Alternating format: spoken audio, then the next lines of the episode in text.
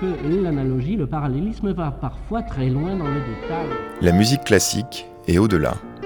C'est l'heure métaclassique avec David Christoffel. Les captations d'opéra sont réputées donner une très faible satisfaction aux metteurs en scène qui peuvent avoir du mal à voir dans une version pour l'écran autre chose qu'une déformation des équilibres visuels qu'ils avaient imaginés pour la scène. Mais comme disait Marshall McLuhan, le contenu d'un média, quel qu'il soit, est toujours un autre média. On pourrait donc dire que la captation d'un opéra n'est jamais qu'un film. Mais on pourrait surtout dire plus positivement qu'un opéra filmé est toujours un film et qu'il peut donc justifier tous les soins qu'un cinéaste peut porter à la réalisation d'une œuvre pour l'écran. Pour ce numéro cadré de Métaclassique, nous recevons le cinéaste devenu spécialiste du film d'opéra ou du film-opéra, Philippe Bézia. Et pour donner un sens encore un peu plus plein au verbe cadré, nous recevons aussi la sociologue Nathalie Hennick qui consacre au CNRS Édition un livre à la cadre analyse d'Erving Goffman, le sociologue américain qui avait fait du cadre un concept d'analyse de situations sociales cadrées, pour ne pas dire réglées, structurées et quelquefois même fabriquées. ne pourrai plus sortir de cette forêt. Et c'est jusqu'où cette bête m'a mené. Je croyais cependant l'avoir blessé à mort, et voici les traces de son. Et maintenant, je l'ai perdu.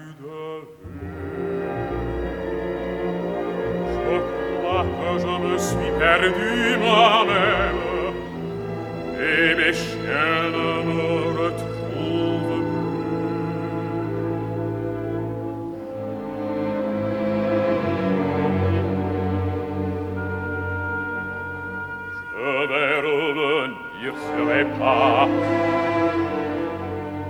Extrait de Péléas et Mélisande. Bonjour Philippe euh, Bézia. Bonjour. Péléas, c'est euh, le, le point de départ de votre euh, travail, même si dès le départ il y a une sorte de décentrement, puisque quand vous filmez le travail de, de production de Mark Minkowski et Olivier Pi au théâtre Sta- Stanislavski à, à Moscou, Péléas et Mélisande de, de Bussy, certains parlent d'un film musical pour dire que c'est pas un simple documentaire, que c'est au moins un documentaire de, de création, pour dire qu'en plus des gestes de vous faites des gestes de cinéaste, donc des cadrages qui cadrent plus ou moins avec euh, l'ouvrage de Debussy. Sauf que c'est bien parce que c'est l'ouvrage de Debussy que vous pouvez vous permettre ces jeux de cadre. Pourquoi? Je le, je le fais avec d'autres ensuite, je l'ai fait avec d'autres ensuite. Oui, mais là c'était le premier. C'était le premier, oui, c'était le premier pour le cinéma. Après, c'est des expériences que- auxquelles je m'étais un peu livré euh, pour, euh, en, en court métrage et, et ou un petit peu pour la télévision. Mais le cinéma est un espace de liberté avec mon producteur Philippe Martin. On connaissait euh, Marc Mikowski et il nous a fait la confiance nécessaire pour, pour nous inviter à Moscou pour faire ce travail qu'on a baptisé après coup documentaire opéra. Documentaire opéra. Oui, parce que en fait, on était fasciné par le film opéra, tout simplement. On avait, on avait, on était de cette génération qui avions été bercés par les films produits par Daniel Toscan du Plantier et, par cet accès donné au plus grand nombre, euh, cet accès à l'opéra donné au plus grand nombre par Rosy, par euh, Bergman, surtout avec la flûte enchantée. On était fasciné par ça et, en même temps, quelque chose était sans doute passé peut-être de cette façon de produire des, reconstitutions pour l'image. Moi, j'avais donc euh, appris à faire des documentaires. Euh, je m'étais formé à la radio, d'ailleurs, beaucoup, et à, France Culture.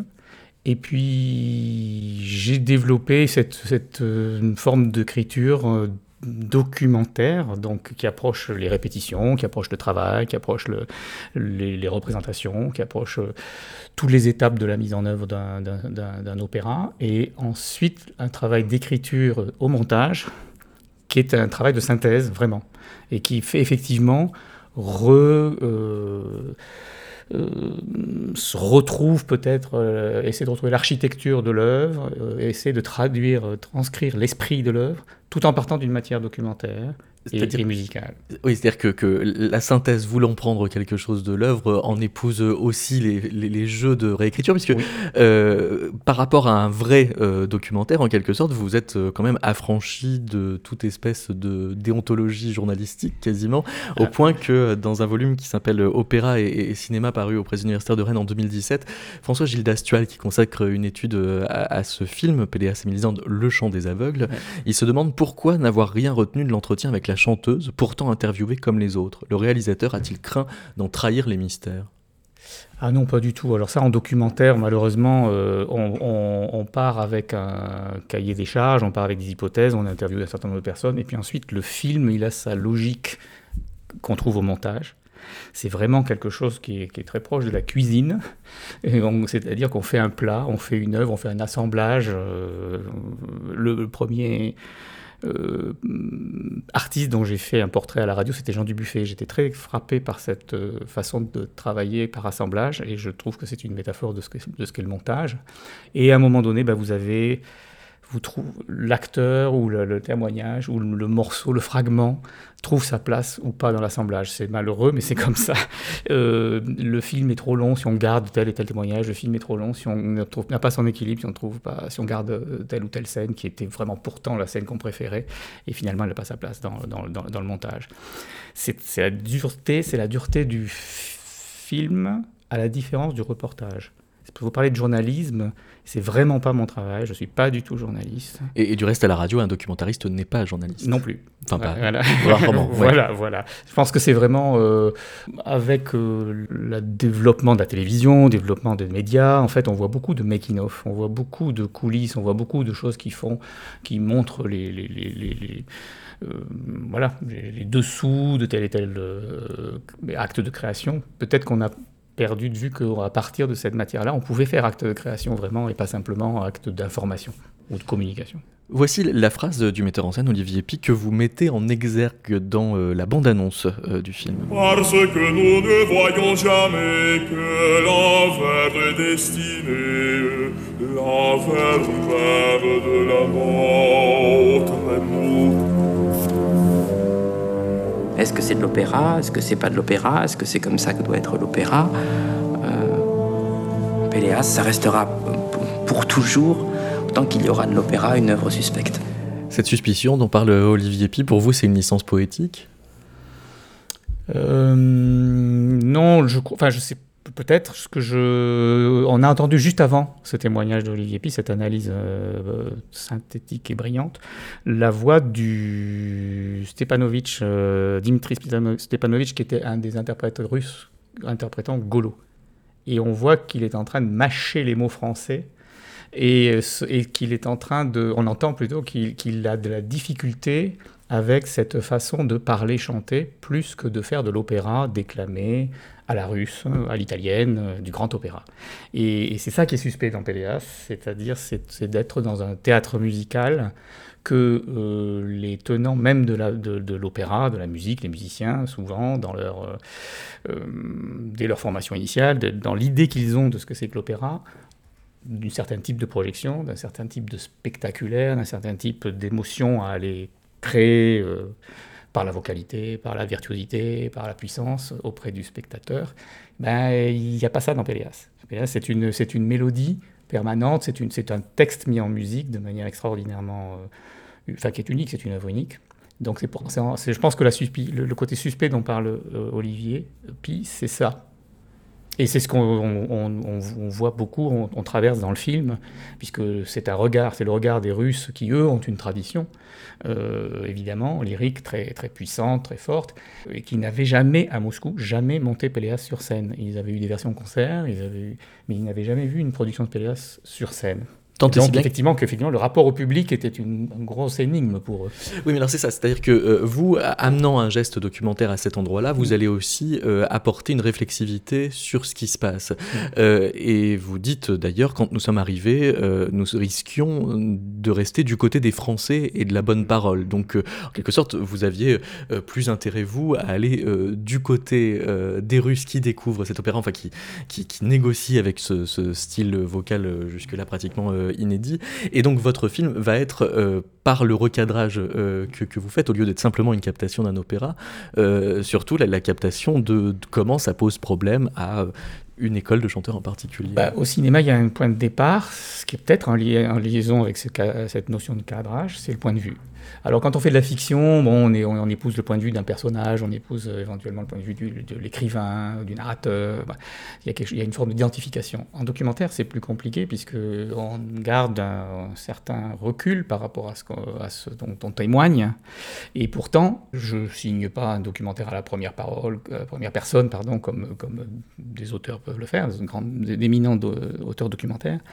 En revanche, les processus d'identification pour le spectateur marchent aussi. Donc simplement, il y a des personnages qui, sont, qui viennent de, la réalité. Donc il faut essayer d'épouser le point de vue et de comprendre le point de vue. Et le principe de ce film, bon, nous, moi j'étais passionné par cette œuvre, c'est une œuvre de chevet depuis toujours, mais j'avais jamais eu l'occasion d'en parler en fait. Et là, c'était la bonne occasion d'en parler parce que c'était pas mon regard sur l'œuvre qui était intéressant je, pourrais en parler longtemps, mais c'est pas celui qui est le plus intéressant. Ce qui est intéressant, c'est le regard de personnage d'un film sur cette œuvre qu'il découvre. Et à ce moment-là, le spectateur est à même de faire ce parcours avec eux, y compris peut-être des spectateurs qui ne connaissent pas très bien Péléas, parce que ça c'est quand même notre, euh, notre mission euh, de l'image, si on fait des films, c'est de s'adresser à des gens qui n'ont pas forcément cette culture-là. C'est-à-dire que c'est quand même un documentaire aussi sur Péléas euh, et Mélisandre. ça, on, le retrouve aussi dans, en 2011 quand euh, vous euh, suivez la, Traviata qui se monte à, Aix-en-Provence avec Jean-François Sivadier à la mise en scène.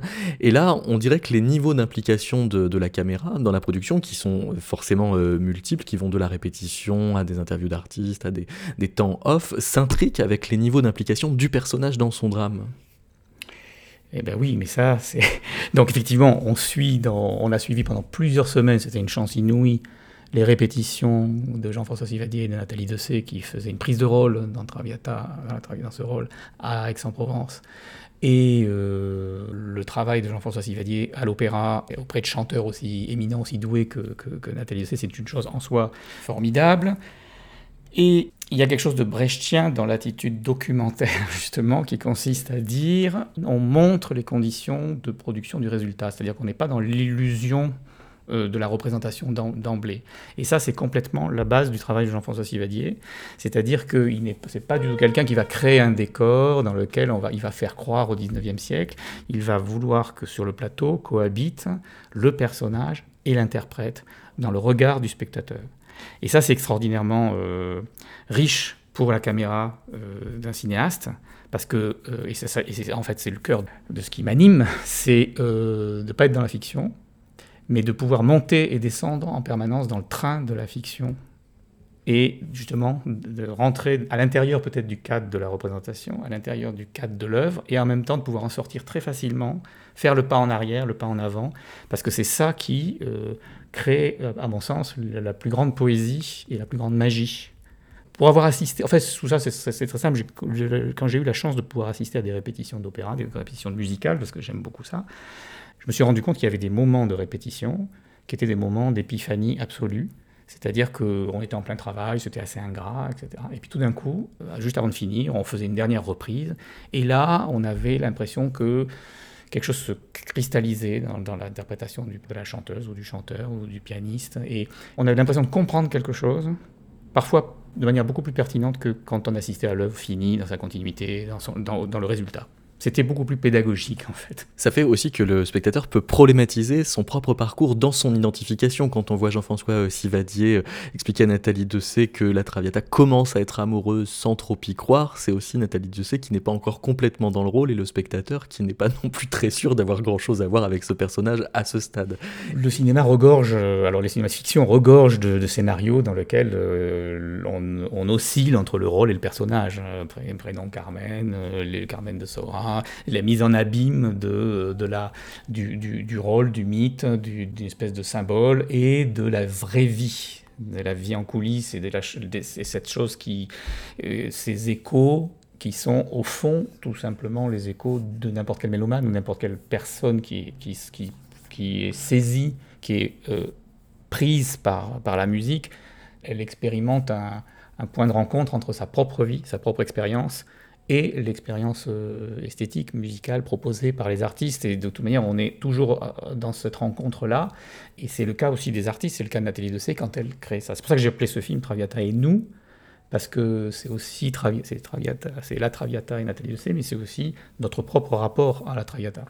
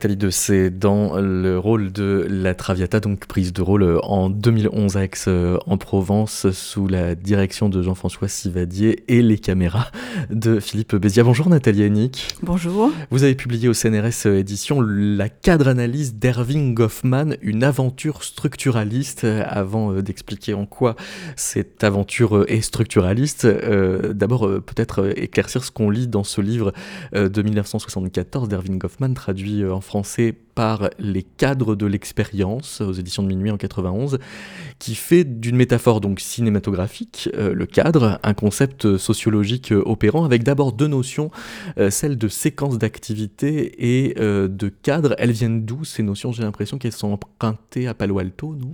Oui, alors il les a en effet empruntées à des traditions légèrement antérieures, mais il les a totalement repensées dans le cadre d'un système en fait qui est qu'on peut appeler une grammaire d'une certaine qui est, il a en fait essayé d'expliciter, de découvrir d'abord et d'expliciter les conditions non dites auxquelles nous parvenons à identifier ce que nous sommes en train de vivre euh, dans différentes situations et à faire la différence entre différents types de ce qu'il appelle donc des cadres, qui peuvent être donc d'une part le cadre primaire, qui est n'importe quelle séquence d'activité, par exemple une interview radiophonique euh, ou euh, marcher dans la rue ou dire bonjour à quelqu'un.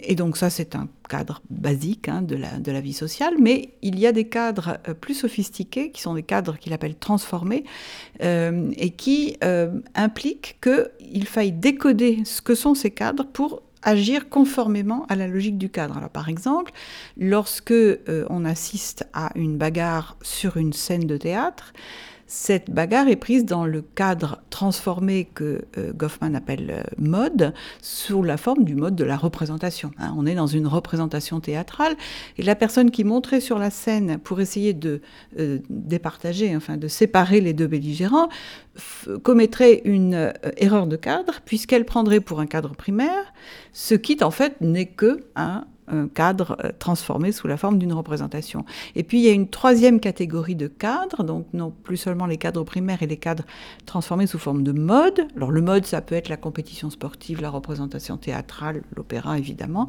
le jeu, hein, toutes les formes de, jeu. Mais euh, le troisième cadre, c'est ce que Goffman appelle la fabrication.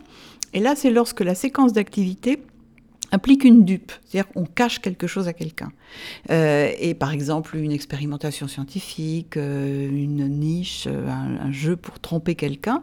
Et là, on aura donc une fabrication. Et là encore, il ne faut pas se tromper si on ne veut pas être dupe ou si on ne veut pas agir d'une façon non adéquate avec le cadre. Et en fait, c'est une forme de grammaire des comportements qui, que l'on apprend par la vie sociale, sans que ce soit jamais enseigné parce que Personne jusqu'à Goffman n'en a eu la théorie. Hein. C'est pas comme la grammaire du français qu'on apprend à l'école en disant c'est le verbe le complément. C'est quelque chose que l'on sait pratiquer parce qu'on a appris à le pratiquer en observant en fait, hein, en s'imprégnant de, la vie sociale, euh, mais qui n'avait jamais été explicitée comme telle, ni même repérée. Et donc ce livre de Goffman en 74, Frame Analysis, c'est vraiment la première euh, découverte. Hein. c'est comme un explorateur qui découvre quelque chose, que nous obéissons tous à une grammaire implicite qui euh, nous permet d'agir conformément à ce qui est attendu et de ne pas commettre d'impair dans, dans, la vie sociale. Mais dans ces ouvrages euh, antérieurs, comme la mise en scène de la vie quotidienne ou dans les rites d'interaction, il y avait déjà cette logique d'explicité théoriquement des choses que l'on a intériorisées euh, dans nos interactions. Absolument, c'est toute la force de la, de la, sociologie de Goffman, c'est d'avoir prêté une attention euh, scientifique à des éléments de la vie quotidienne que l'on n'avait jamais pensé à observer, et qui sont notamment les règles implicites que nous observons lorsque nous disons bonjour à quelqu'un, lorsque nous rencontrons, etc. Donc il l'a appliqué aux interactions dans la vie quotidienne, il l'a appliqué à toutes les formes de stigmatisation. Il a fait un livre très important qui s'appelle Stigmate, et il l'a appliqué aussi à ce qu'il appelait les institutions totales, comme les hôpitaux psychiatriques. Et donc chaque fois, c'est un cadre différent qui va programmer d'une certaine façon les bonnes Mais la grande différence entre l'œuvre antérieure de Goffman, qui est en gros qualifiée d'interactionniste, hein, c'est ce courant de la sociologie américaine qui s'intéresse avant tout à la façon dont les gens interagissent euh, concrètement les uns avec les autres. La grande différence avec euh, ces, ces ouvrages antérieurs, c'est que dans Frame Analysis, Goffman va mettre euh, au jour euh, des structures sous-jacentes de l'expérience qui ne sont pas accessibles à la perception des acteurs en tant que tels, mais qui malgré tout programment leur façon d'agir. Et donc il fait l'hypothèse qu'il y a une, structuration qui serait antérieure aux interactions, qui serait euh, indépendante des interactions, et que les interactions vont simplement permettre d'activer. Et ça, ça a été un coup de tonnerre dans le ciel de la sociologie interactionniste, parce que Goffman, à l'époque, était considéré comme le pape de l'interactionnisme, et les interactionnistes, une partie d'entre eux, ont vécu la publication de Frame Analysis, donc les cadres de l'expérience, comme une sorte de reniement de toute la, de tout l'interactionnisme tel que Goffman avait contribué à le, à le créer, c'est-à-dire euh, le, contraire de l'idée que nous, nous inventons le monde au moment où nous le vivons, dans, par nos interactions, nous inventons les relations avec les autres, etc. Goffman, comme il le dit très bien dans, dans, ses réponses aux objections, il dit mais les joueurs n'inventent pas les règles du jeu d'échecs au moment où, et, et, où ils bougent les pions. Ces règles sont sous-jacentes à leur expérience et on ne peut, même si les interactions au cours du jeu d'échecs sont passionnantes à étudier, si on ne sait pas qu'il y a derrière ces interactions un système de règles extrêmement précis que les joueurs connaissent, on ne peut rien comprendre à ce qui se passe. Et ben c'est exactement ce qu'il a fait avec euh, Frame Analysis. Donc il n'a pas renié l'interactionnisme, vous, dites, vous seriez plutôt à penser qu'il a outé son structuralisme. D'une certaine façon, comme c'est une forme de grammaire de la structuration de l'expérience, c'est en fait un livre, c'est ce que j'essaye de défendre dans, dans, dans, ma présentation du livre, c'est un livre totalement structuraliste, euh, à une époque où le structuralisme était la bête noire du milieu dans lequel était Goffman. Et ce qui est très intéressant, c'est que ça permet justement de faire le lien entre l'approche interactionniste par les actions, les micro-actions, l'analyse de conversation, etc., et l'approche structuraliste par les grands systèmes qui, euh, qui structure notre expérience sans même que nous le sachions. Et les deux ne sont pas antinomiques, les deux ne sont pas incompatibles, contrairement à ce que pensent euh, certains sociologues. Euh, ils sont au contraire articulés. Et, et, je pense que Goffman ne s'est pas du tout renié lui-même en publiant Frame Analysis. Il a simplement donné l'autre face de la médaille en montrant que ces deux faces sont complémentaires, la face interactionniste et la face structuraliste.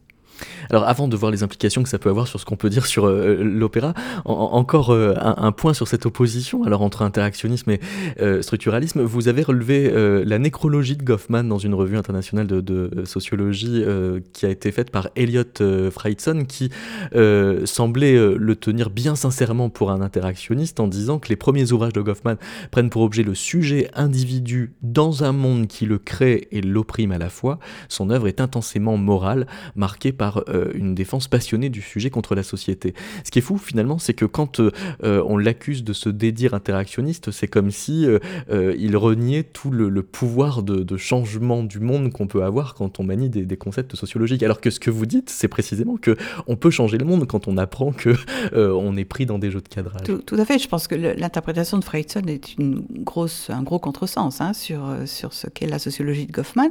Ce qui est intéressant, c'est qu'on voit bien comment la défense forcenée de l'interactionnisme euh, est en fait, me semble-t-il, basée sur une sorte de philosophie du sujet qui est une philosophie du sujet agissant, euh, maître de son destin, euh, qui renvoie totalement à ce qui un petit peu auparavant en France, était subsumé, disons, sous le terme d'existentialisme. Hein. en tout cas, la philosophie existentialiste de Sartre allait tout à fait dans ce sens-là, alors que le structuralisme est considéré comme une philosophie implicite de, des déterminismes, de tout ce qui échappe au sujet et qui fait que le sujet n'est pas maître de, euh, de lui-même et de son destin. Donc on a en fait deux philosophies sous-jacentes hein, dans, dans, cette euh, tension entre, américaine entre sociologie interactionniste et, euh, et frame analysis qui renvoient à des débats très familier au, monde français de la seconde moitié du XXe siècle, entre d'un côté, donc encore une fois, les philosophies existentialistes et puis les sciences sociales structuralistes. Euh, C'est-à-dire post-marxistes. Post-marxistes, absolument. Et ma position, c'est de dire qu'il euh, il ne faut évidemment pas opposer les unes aux autres, même si d'un point de vue logique, elles s'opposent. Euh, en fait, ce sont deux faces de, très différentes mais complémentaires de l'expérience, et nous sommes faits à la fois de capacités d'action, de capacités d'invention et de liberté créatrice, et en même temps de préprogrammation par des règles, par des conventions sociales que, euh, sur lesquelles nous n'avons pas forcément d'action.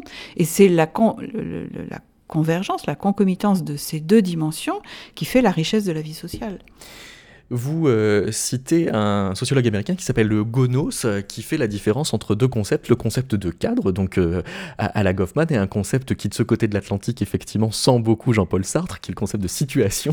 Et Gonos dit que les interactionnistes mettent l'accent sur les capacités de construction du monde mobilisé par les acteurs dans les situations quotidiennes, et ils voient la source du changement social, tandis que le concept de cadre amène Goffman à considérer les individus comme de simples supports de l'existence continue des structures sociales.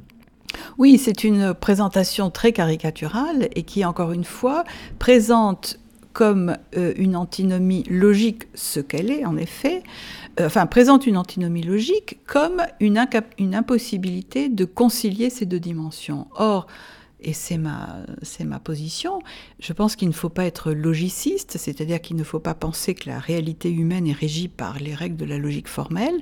C'est pas parce que deux entités sont logiquement opposées qu'elles ne sont pas compatibles dans la, dans la vie réelle. Et en fait, nous passons notre temps à concilier une euh, version interactionniste du sujet libre de ses euh, mouvements individuels, etc., et une version structuraliste euh, du sujet en grande partie agi par des conventions collectives qu'il ne maîtrise pas. Voilà, il faut, il faut combiner ces deux approches plutôt que de les opposer. Donc l'opéra, Philippe Bézia, c'est à la fois un cadre et une situation. Voilà, c'est difficile de prendre, le, de prendre le relais, mais en fait, ça me fait quand même penser à une chose, je ne sais pas si c'est si pertinent en écho avec la pratique du musicien, la pratique du chanteur, en fait, et l'interprétation d'une partition.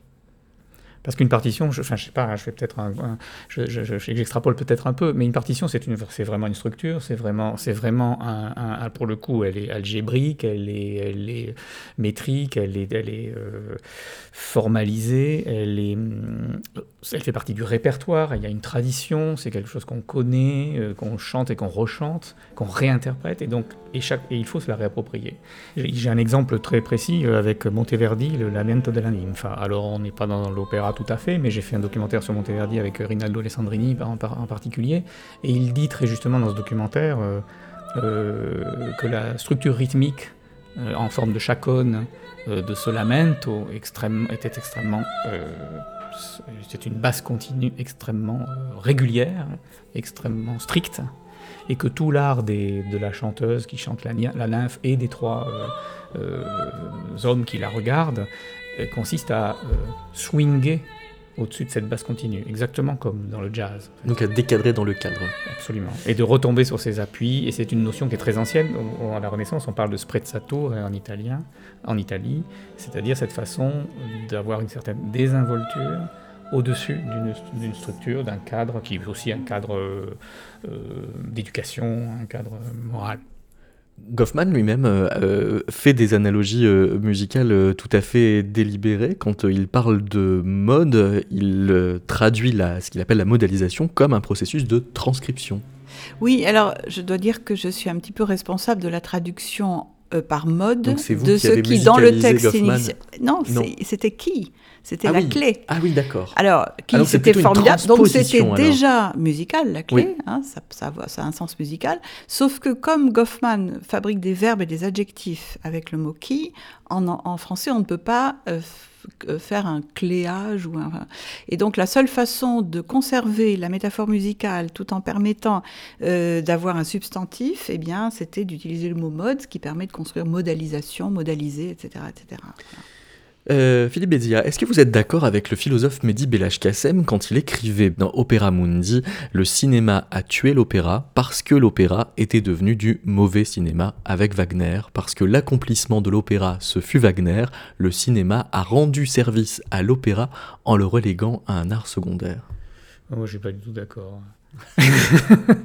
Moi, j'aurais l'habitude de dire que si c'est un petit, c'est un petit gadget, que, une petite formule que j'ai l'habitude d'utiliser, c'est que si Verdi avait été né quelques années plus tard, il aurait fait du cinéma.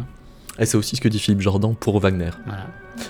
Voici La chevauchée des Valkyries, extrait d'un projet qui s'appelle Ring Saga. La musique classique est au-delà. C'est métaclassique, avec David Christoffel.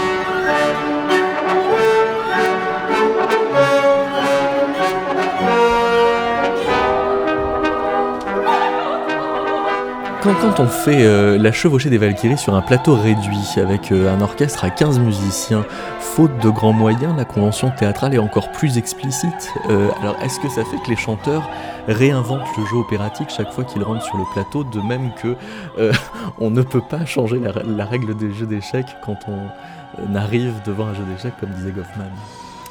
Alors Ring Saga, c'est une proposition euh, d'Antoine Jean, c'est à l'occasion du tournage de cette production qu'on a fait connaissance avec Antoine, puis ensuite on a, collaboré sur de nombreux projets, on est encore en train de collaborer sur un projet vraiment spécifiquement audiovisuel. Et au sein même de la communauté musicale, cette, production d'origine anglo-saxonne, je crois bien, euh, et peut discuter. Parce que est-ce que c'est possible de faire euh, le ring avec si peu d'effectifs euh, voilà. Moi j'ai découvert euh, ce travail. Et j'ai essayé de le filmer un peu de la même manière c'est-à-dire dans un rapport au plateau beaucoup plus proche et, plus léger plus à vue évidemment. Mais pour moi ça faisait pas de doute parce que le théâtre à l'œuvre dans, dans, dans, Wagner est plus, sens, est plus, est plus apparent euh, s'il n'y a pas toute cette immense masse orchestrale, sublime évidemment, mais euh, qui parfois, euh, dans une certaine tradition, recouvre un peu le poème. Moi, ça m'a frappé d'apprendre que Wagner, d'une certaine manière, ce à quoi il tenait le plus, c'était son poème, que sa musique. Et, et je suis pas sûr que les Wagnériens en soient à ce point-là conscients. Euh, j'ai jamais eu la chance d'aller à Bayreuth. Je sais que l'acoustique à Bayreuth est extraordinaire parce que justement, finalement, la masse orchestrale, elle est retenue. Et par rapport à la, voix, à la projection du texte et au le rapport entre texte et musique est beaucoup plus équilibré que dans l'image qu'on a peut-être, l'image sonore hein, qu'on a peut-être de, Wagner. Mais là, on est, Nathalie Hennig, devant des propositions opératiques où quand on change la dimension, on change aussi le cadre et on change aussi le pacte que l'on passe avec le spectateur. Alors, ça, je ne suis pas certaine, parce que euh, c'est un pacte qui est en amont, en fait. Hein. Le pacte, c'est d'abord un pacte fictionnel. Hein. C'est euh, ce que vous voyez, c'est une fiction, c'est pas la réalité. Euh, ça, c'est un premier niveau. et je pense que c'est une des caractéristiques de l'opéra par rapport à d'autres arts comme d'une certaine façon le théâtre et surtout le cinéma, à savoir que le pacte fictionnel est d'emblée très élevé. C'est-à-dire que si on attend d'une scène d'opéra qu'elle nous montre la réalité, on est évidemment extrêmement déçu. Et beaucoup de gens qui n'aiment pas l'opéra, je crois, ne l'aiment pas parce qu'ils viennent à l'opéra avec une attente, de, réalisme. tout hmm. simplement. Alors, une attente de réalisme qui est déjà très problématique au théâtre, euh, bon, pour les raisons évidentes qu'on connaît, et qui l'est encore plus à l'opéra, puisque les gens chantent au lieu de parler. Bon, voilà, c'est un grand classique. En revanche, cette attente de réalisme est beaucoup mieux, euh, euh, beaucoup mieux satisfaite euh, au cinéma, en tout cas dans le cinéma plus ou moins réaliste standard que nous connaissons. Je ne parle ni de Jacques Demy, ni de Méliès, ni de, choses un petit peu atypiques par rapport à, ce qui est devenu, disons, le standard hein, du genre cinématographique du film de fiction.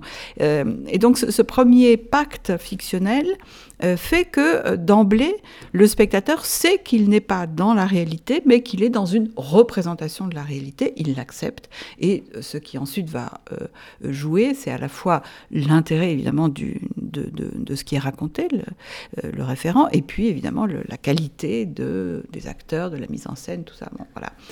Mais quand vous parlez du dernier métro euh, mhm. de Truffaut, vous indexez la qualité du film sur le fait justement qu'il passe d'un niveau de réalité à l'autre, euh, qu'il intrigue le in et le off Alors, c'était une proposition un peu atypique pour une sociologue qui n'est pas censée donner son avis sur la qualité des films, mais là c'était mon, passé de critique de cinéma qui, qui est remonté. Euh, j'avais été frappée à la fois par le succès du dernier métro, plus grand succès, je crois, de Truffaut, et euh, en même temps par la, la subtilité, la complexité du jeu avec les cadres, et je me suis dit que quelque part, ce que nous éprouvons comme étant la grande qualité du film tient pas seulement, mais tient en grande partie à cette subtilité scénarique qui fait que nous sommes dans un théâtre, qu'il y a donc des scènes où ce sont des acteurs qui jouent sur une scène, qui sont évidemment filmés, euh, mais que ces acteurs existent aussi comme des personnages dans une vie réelle, qui est bien sûr la vie réelle fictionnelle montrée par le film, que par ailleurs il y a une forme de fabrication dans la présence euh, au, à la cave du mari de la directrice du théâtre qui se cache parce qu'il est juif, on est pendant la Seconde Guerre mondiale, euh, et que donc qui a une, une, dimension de dissimulation qui fait encore un nouveau, un autre niveau de cadre, que cette dimension de dissimulation est rejouée parce qu'il y a des résistants euh, face à des, euh, à des euh, membres de la Gestapo. Enfin voilà, il y a toute une série de, de recadrage, décadrage, positionnement des, des personnages par rapport à ces différents cadres et l'on passe tout le temps de l'un à l'autre et on arrive ensuite à cette scène bouleversante de la fin de la, la, fin de la pièce de théâtre hein, qui est une déclaration d'amour extraordinaire euh, et qui met en abîme tout ce qui s'est passé jusqu'alors dans le film.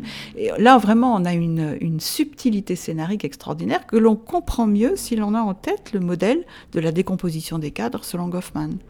Dans lequel vous vous, dites qu'il est probable que le degré d'acceptation du film dépend étroitement de la capacité du spectateur à se déplacer dans ces différents cadres. Donc ça appelle une souplesse du regard. Oui, tout à fait. Ça appelle d'abord une connaissance implicite de ces différents types de cadres. Hein. Il faut savoir que ces cadres existent pour pouvoir se déplacer. Et aussi une acceptation du déplacement. Il y a des gens qui sont très à l'aise avec le second degré, avec le jeu, avec la mise en abîme, etc. D'autres qui le sont moins, pour toutes sortes de raisons psychologiques ou sociologiques que j'ignore. et, évidemment, certains types de spectacles plaisent particulièrement à ceux qui sont capables de euh, mettre à profit hein, toutes ces capacités de, déplacement mental entre les différentes strates d'une proposition. Philippe Béziard, en nous faisant passer de Nathalie Dessay en répétition avec Jean-François Sivadier à Nathalie Dessay véritablement euh, en scène et donc euh, à euh, amener le spectateur à regarder plusieurs niveaux de réalité et de voir l'ouvrage initial de, Verdi sous des angles, on pourrait dire, irisés. Je fais du Truffaut. Est-ce que vous n'avez pas, ce faisant, faisant du Truffaut, infléchi l'avenir de l'opéra contemporain, puisque c'est vous que vient chercher donc Antoine Gint, aussi pour monter Aliados de Sébastien Rivas sur un niveau des Sebenbourg euh... Où là, je précise, et c'est ce qui amène ma question, euh, on a carrément dès le début euh, un chanteur euh, qui s'adresse à une caméra et qui est retransmis sur écran, en plus d'être vu par le spectateur.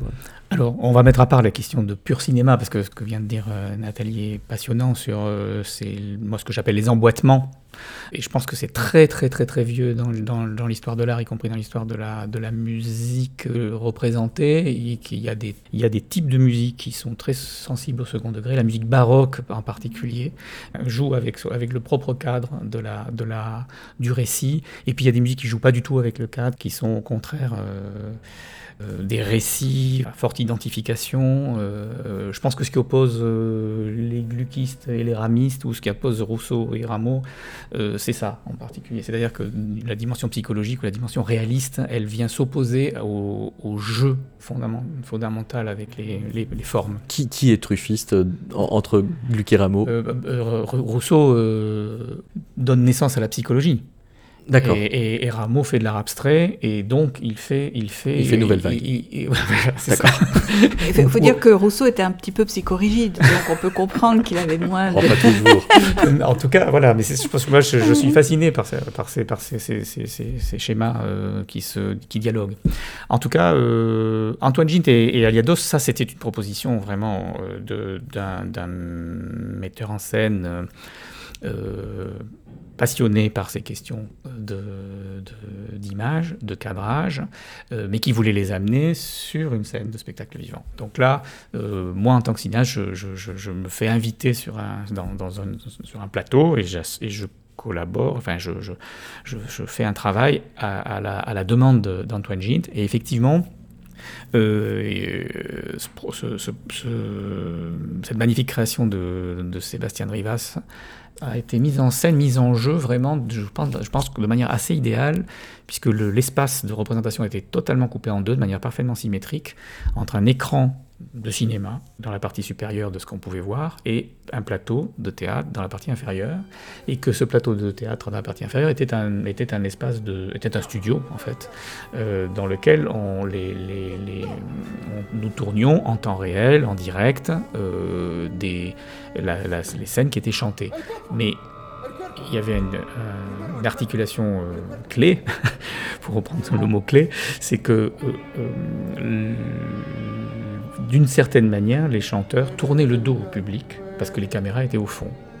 Donc en fait, le studio était inversé, et si on voulait voir euh, l'expression, si on voulait comprendre le, texte, comprendre le jeu, comprendre ce qui se jouait entre les deux personnages principaux, euh, Margaret Thatcher et euh, Pinochet, bah, il fallait regarder la transcription médiatique, la transcription filmée. Et en même temps, toutes les conditions physiques de production de cette image étaient, étaient à vue y compris d'ailleurs la, production de la musique, puisqu'au fond du plateau il y avait l'orchestre. Et, euh, donc voilà, il y avait quelque chose de très dialectique évidemment entre, entre euh, euh, alors quelque chose qui est, qui est une histoire de, aussi de la l'usage médiatique de la, de, de, de, la politique, en fait, hein, bien entendu, puisque c'était à l'origine, cette rencontre entre a été télévisée, elle avait, elle avait été filmée, elle avait été diffusée largement. Tarantino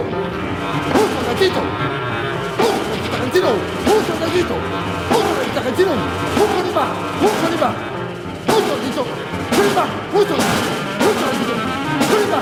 Bunu bak ısıtın da dök.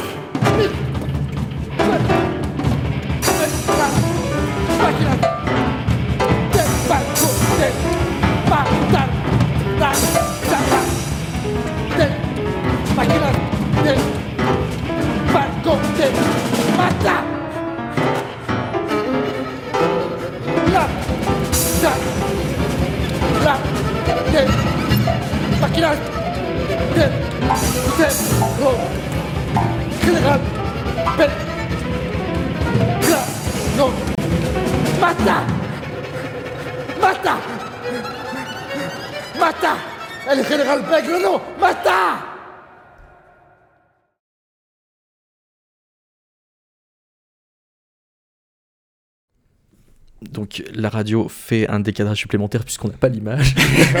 moi j'ai donc fait des, émissions sur la peinture à la radio. Donc il, se trouve que euh, on en est au point que euh, Sébastien Rivas maintenant avec Antoine Gite et vous prépare un opéra sans la scène.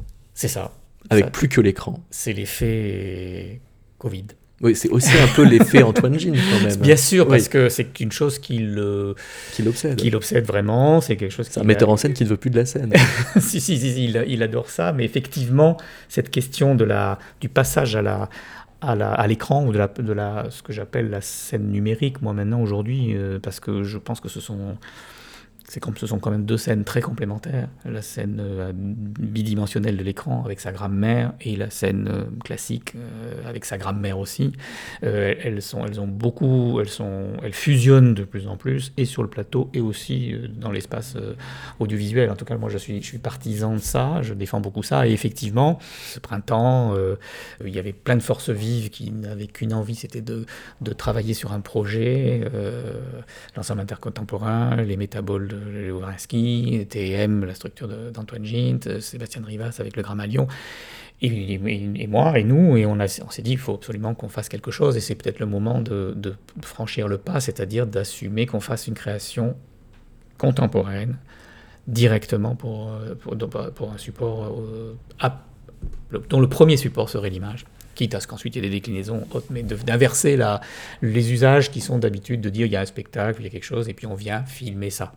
Alors, je vous repose la question du pacte, du coup, Nathalie Hennig, parce que euh, est-ce que là, avec la scène numérique, on n'est pas un peu dans la situation du client de Disneyland qui demande un autographe à Mickey, qui n'est plus seulement spectateur, mais euh, acteur, et en plus, vous dites, il manifeste ainsi que non seulement il a bien compris qu'il s'agit d'une performance, mais aussi qu'il est lui-même capable de jouer le jeu au second degré? Oui, ça c'est un très beau, un très bel article de mon collègue philosophe Thierry Lenain que j'ai repris dans, cet ouvrage euh, et qui a euh, fait une expérimentation de terrain. Il est allé à Disneyland et il a regardé comment les gens agissaient et notamment comment euh, il y avait donc les, les impersonateurs, c'est-à-dire les personnages qui figurent des acteurs célèbres, qui sont maquillés comme eux, etc., et qui, qui déambulent comme ça au milieu du public et le public n'est pas dupe parce qu'il sait très bien que ça n'est ni Marilyn Monroe ni euh, Elvis Presley qui est là, euh, mais ils, jouent le jeu et quelquefois ils vont même jusqu'à aller demander donc un autographe à cette celui qui n'est même pas un sosie, mais qui personnifie hein, une vedette. Euh, et, là, il y a, vraiment un moment de rupture de cadre, parce que que fait le, personnage qui est payé pour personnifier euh, la vedette. Est-ce qu'il va euh, faire comme si il était vraiment la vedette euh, et donc rester dans ce cadre transformé de la représentation et faire un faux autographe? Ou bien est-ce qu'il va rester à son statut, disons, de comédien payé et, s'abstenir hein, de, signer ce faux autographe? Mais il y a, un autre exemple que je trouve encore plus frappant de ces histoires d'emboîtement et de la des controverses qu'ils peuvent susciter, des malaises qu'ils peuvent susciter. C'est encore un exemple de cinéma. C'est La vie est belle de Roberto Benigni. Vous vous souvenez sans doute de ce film qui raconte l'histoire d'un père interné avec son fils dans un camp de concentration et qui, pour rendre la situation supportable à son fils, fait comme si c'était un spectacle, un jeu, hein, c'est-à-dire un mode, un cadre transformé, et non pas le cadre primaire du vrai camp de concentration. Et grâce à cela, il permet à son fils de, passer cette, euh, cette épreuve de façon relativement euh, correcte. Sauf que ce qu'on voit, c'est que pour le, pour le fils, il s'agit donc d'un spectacle, donc d'un cadre transformé, alors que c'est d'un cadre primaire, mais cette transformation du cadre primaire en spectacle est en fait une fabrication, puisque le fils est dupe. Hein. Il, fabrique de toutes pièces une situation fausse pour le bien de son fils. Et tout cela est enchâssé à nouveau dans un cadre euh, supérieur qui est le cadre du film, c'est-à-dire que nous, nous voyons un film qui est une fiction qui raconte la fabrication qu'un père euh, oui, fait pour son fils d'un faux spectacle dans un camp de concentration, enfin d'un camp de concentration transformé en faux spectacle. Et là, on voit très bien comment se nouent les énormes controverses qui ont accompagné la sortie du film entre ceux qui ne supportaient pas que l'on puisse traiter Auschwitz comme un spectacle et ceux qui avaient parfaitement accepté, assimilé le fait que nous avions d'une part affaire à, un film de fiction euh, et que d'autre part cet enchâssement des cadres était ce qui fictionnellement permettait la survie, tout simplement. Et donc on voit bien comment la capacité à se déplacer mentalement entre différents cadres et à accepter les emboîtements de cadres euh, permet plus ou moins euh, d'accepter des jeux avec le réel euh, qui, dans la vie réelle, seraient inacceptables. Parce que si quelqu'un dans la vie réelle vous dit que Auschwitz est un spectacle et n'a jamais existé, il peut aller en procès puisque c'est du négationnisme. Vous voyez Donc on, voit comment, selon les cadres, selon la situation dans laquelle on est dans un emboîtement de cadres, on ne va pas du tout percevoir la, même situation de la même façon, ni y réagir de la même façon. Comment il s'en sort, euh, Goffman, avec euh, ce, problème-là? Parce que, à vous entendre, il n'y a pas tant, que ça un risque euh, de ne plus savoir si c'est de l'art, du cochon ou du ready-made, mais que ce risque est lui-même promis à être une joie de passer d'un niveau à l'autre.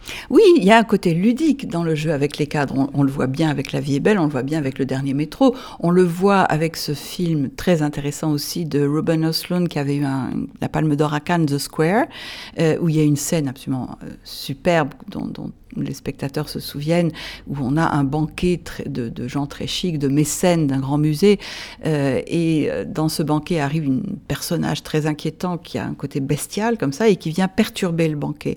Et tout le monde rigole parce que tout le monde croit qu'on est dans le cadre transformé de la représentation, jusqu'à ce que ce personnage se mette à agresser physiquement les personnes présentes et notamment les femmes. Et là, on retombe dans le cadre primaire, c'est la bagarre, et euh, ça se termine avec une grande interrogation.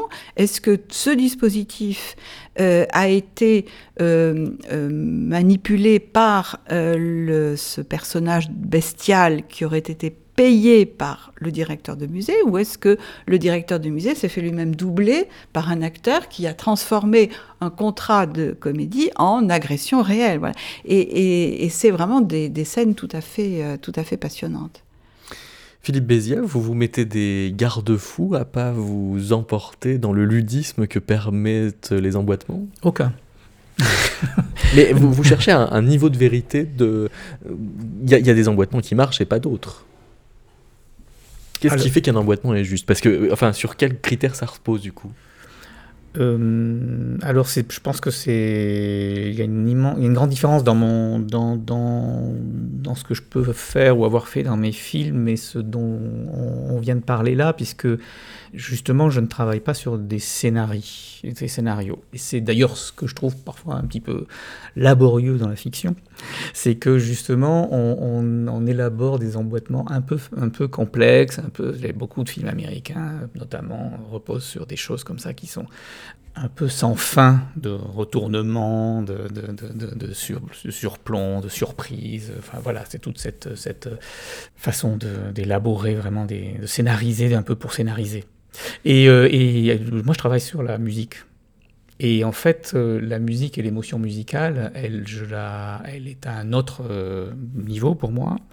C'est-à-dire qu'elle touche quelque chose d'autre que, la, que, la, que, la simple narration.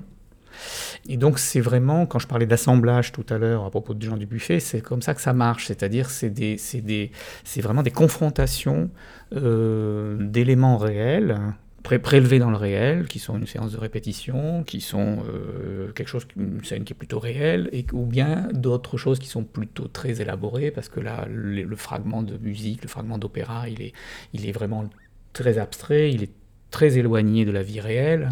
Et en fait, euh, je, fabrique un contrepoint. Enfin, pour moi, je me considère comme musicien à ce moment-là, c'est-à-dire que je confronte des éléments textuels, des éléments sonores, des éléments musicaux, des éléments de nature très différente. Et euh, c'est ça qui fonctionne ou qui fonctionne pas. C'est-à-dire c'est ça qui crée un nouvel objet, mais pour moi qui est un objet de... qui est beaucoup un objet d'émotion, d'intelligence et d'émotion en même temps. C'est-à-dire, je, je, cherche à ce qu'on comprenne. Alors ça, c'est quelque chose que, que j'aime beaucoup dans le grand, le, grand, le grand opéra français euh, du XVIIe ou XVIIIe siècle, c'est qu'il faut être parfaitement intelligible et en même temps toucher l'émotion euh, la plus, la plus profonde. Cet équilibre entre quelque chose que j'ai l'impression de comprendre, que je saisis tout d'un coup, et, euh, et l'émotion euh, que procure un langage euh, musical qui est totalement abstrait, totalement informulable en fait, qui, touche à notre corps, qui touche à nos, fibres. Donc voilà, c'est plutôt une forme de construction poétique ou une forme de construction contrapuntique musicale que je mets, j'essaye de mettre en œuvre dans les montages. Je monte mes films comme de la musique en fait, comme si j'étais compositeur.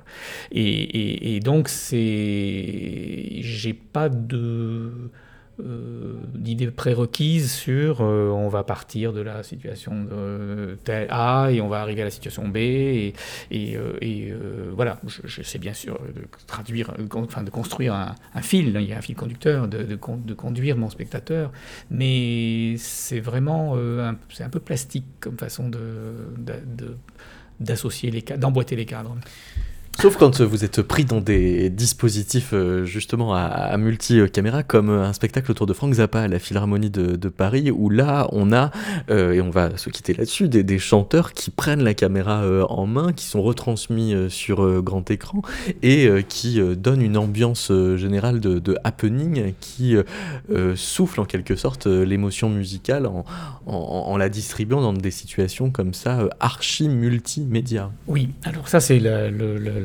l'étape d'après de notre collaboration avec Antoine Gint. Enfin, cette fantastique expérience de 200 Motors euh, de l'œuvre de Frank Zappa. Effectivement, on avait une multitude de caméras, plus ou moins officielles, sur, à l'intérieur de l'orchestre, euh, plus ou moins. Euh, c'est un dispositif de plateau télé, en fait, qui est la convention pour le coup, euh, euh, de, de, l'opéra de, Zappa.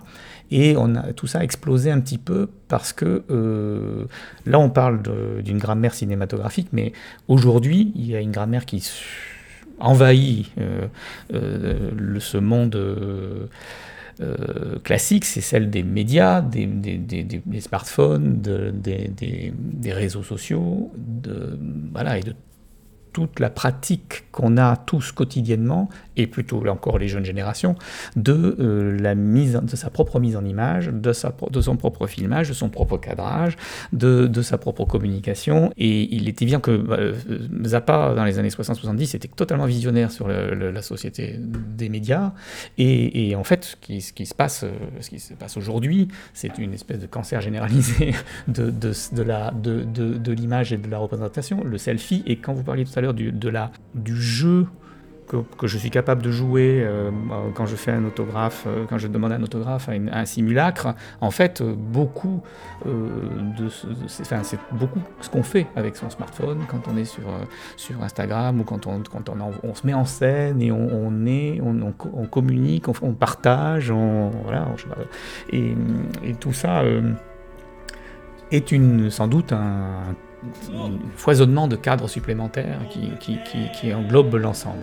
Donc effectivement, euh, j'ai proposé à Antoine qu'on ait un dispositif euh, non seulement euh, de plateau télé, comme le, le, livret le raconte, avec une, avec une image, qui, enfin un écran au-dessus de ce plateau qui rendait compte de ce qu'on filmait, un peu sur le, mode Baliados, mais aussi qu'effectivement les acteurs, les choristes, un peu tout le monde puisse euh, produire ses propres images et qu'elles soient, qu'elles viennent euh, parasiter, enrichir, euh, bouleverser la performance en, temps réel et que ben, le côté irraisonné non, de, de, de, Zappa euh, et complètement euh, subversif euh, soit, soit un peu transposé à notre époque de cette manière-là. Est-ce que euh, multiplier les couches, c'est un risque de multiplier les dupes pour terminer, Nathalie Yannick Si on est dans un dispositif de fabrication, oui, mais si on est dans un dispositif de mode, euh, non. C'est simplement une possibilité de multiplier les le, le, ludisme en fait, le jeu, hein, la possibilité de jouer. Et je pense que cette dimension du jeu est très très importante, euh, du jeu au sens du ludisme, euh, dans, euh, dans cette cadre analyse de l'expérience que propose Goffman, qui, qui, nous permet justement de comprendre une grande partie de ce avec quoi nous jouons dans la vie quotidienne. Merci beaucoup, Théanie. Merci beaucoup, Philippe Bézier. Merci à vous infiniment.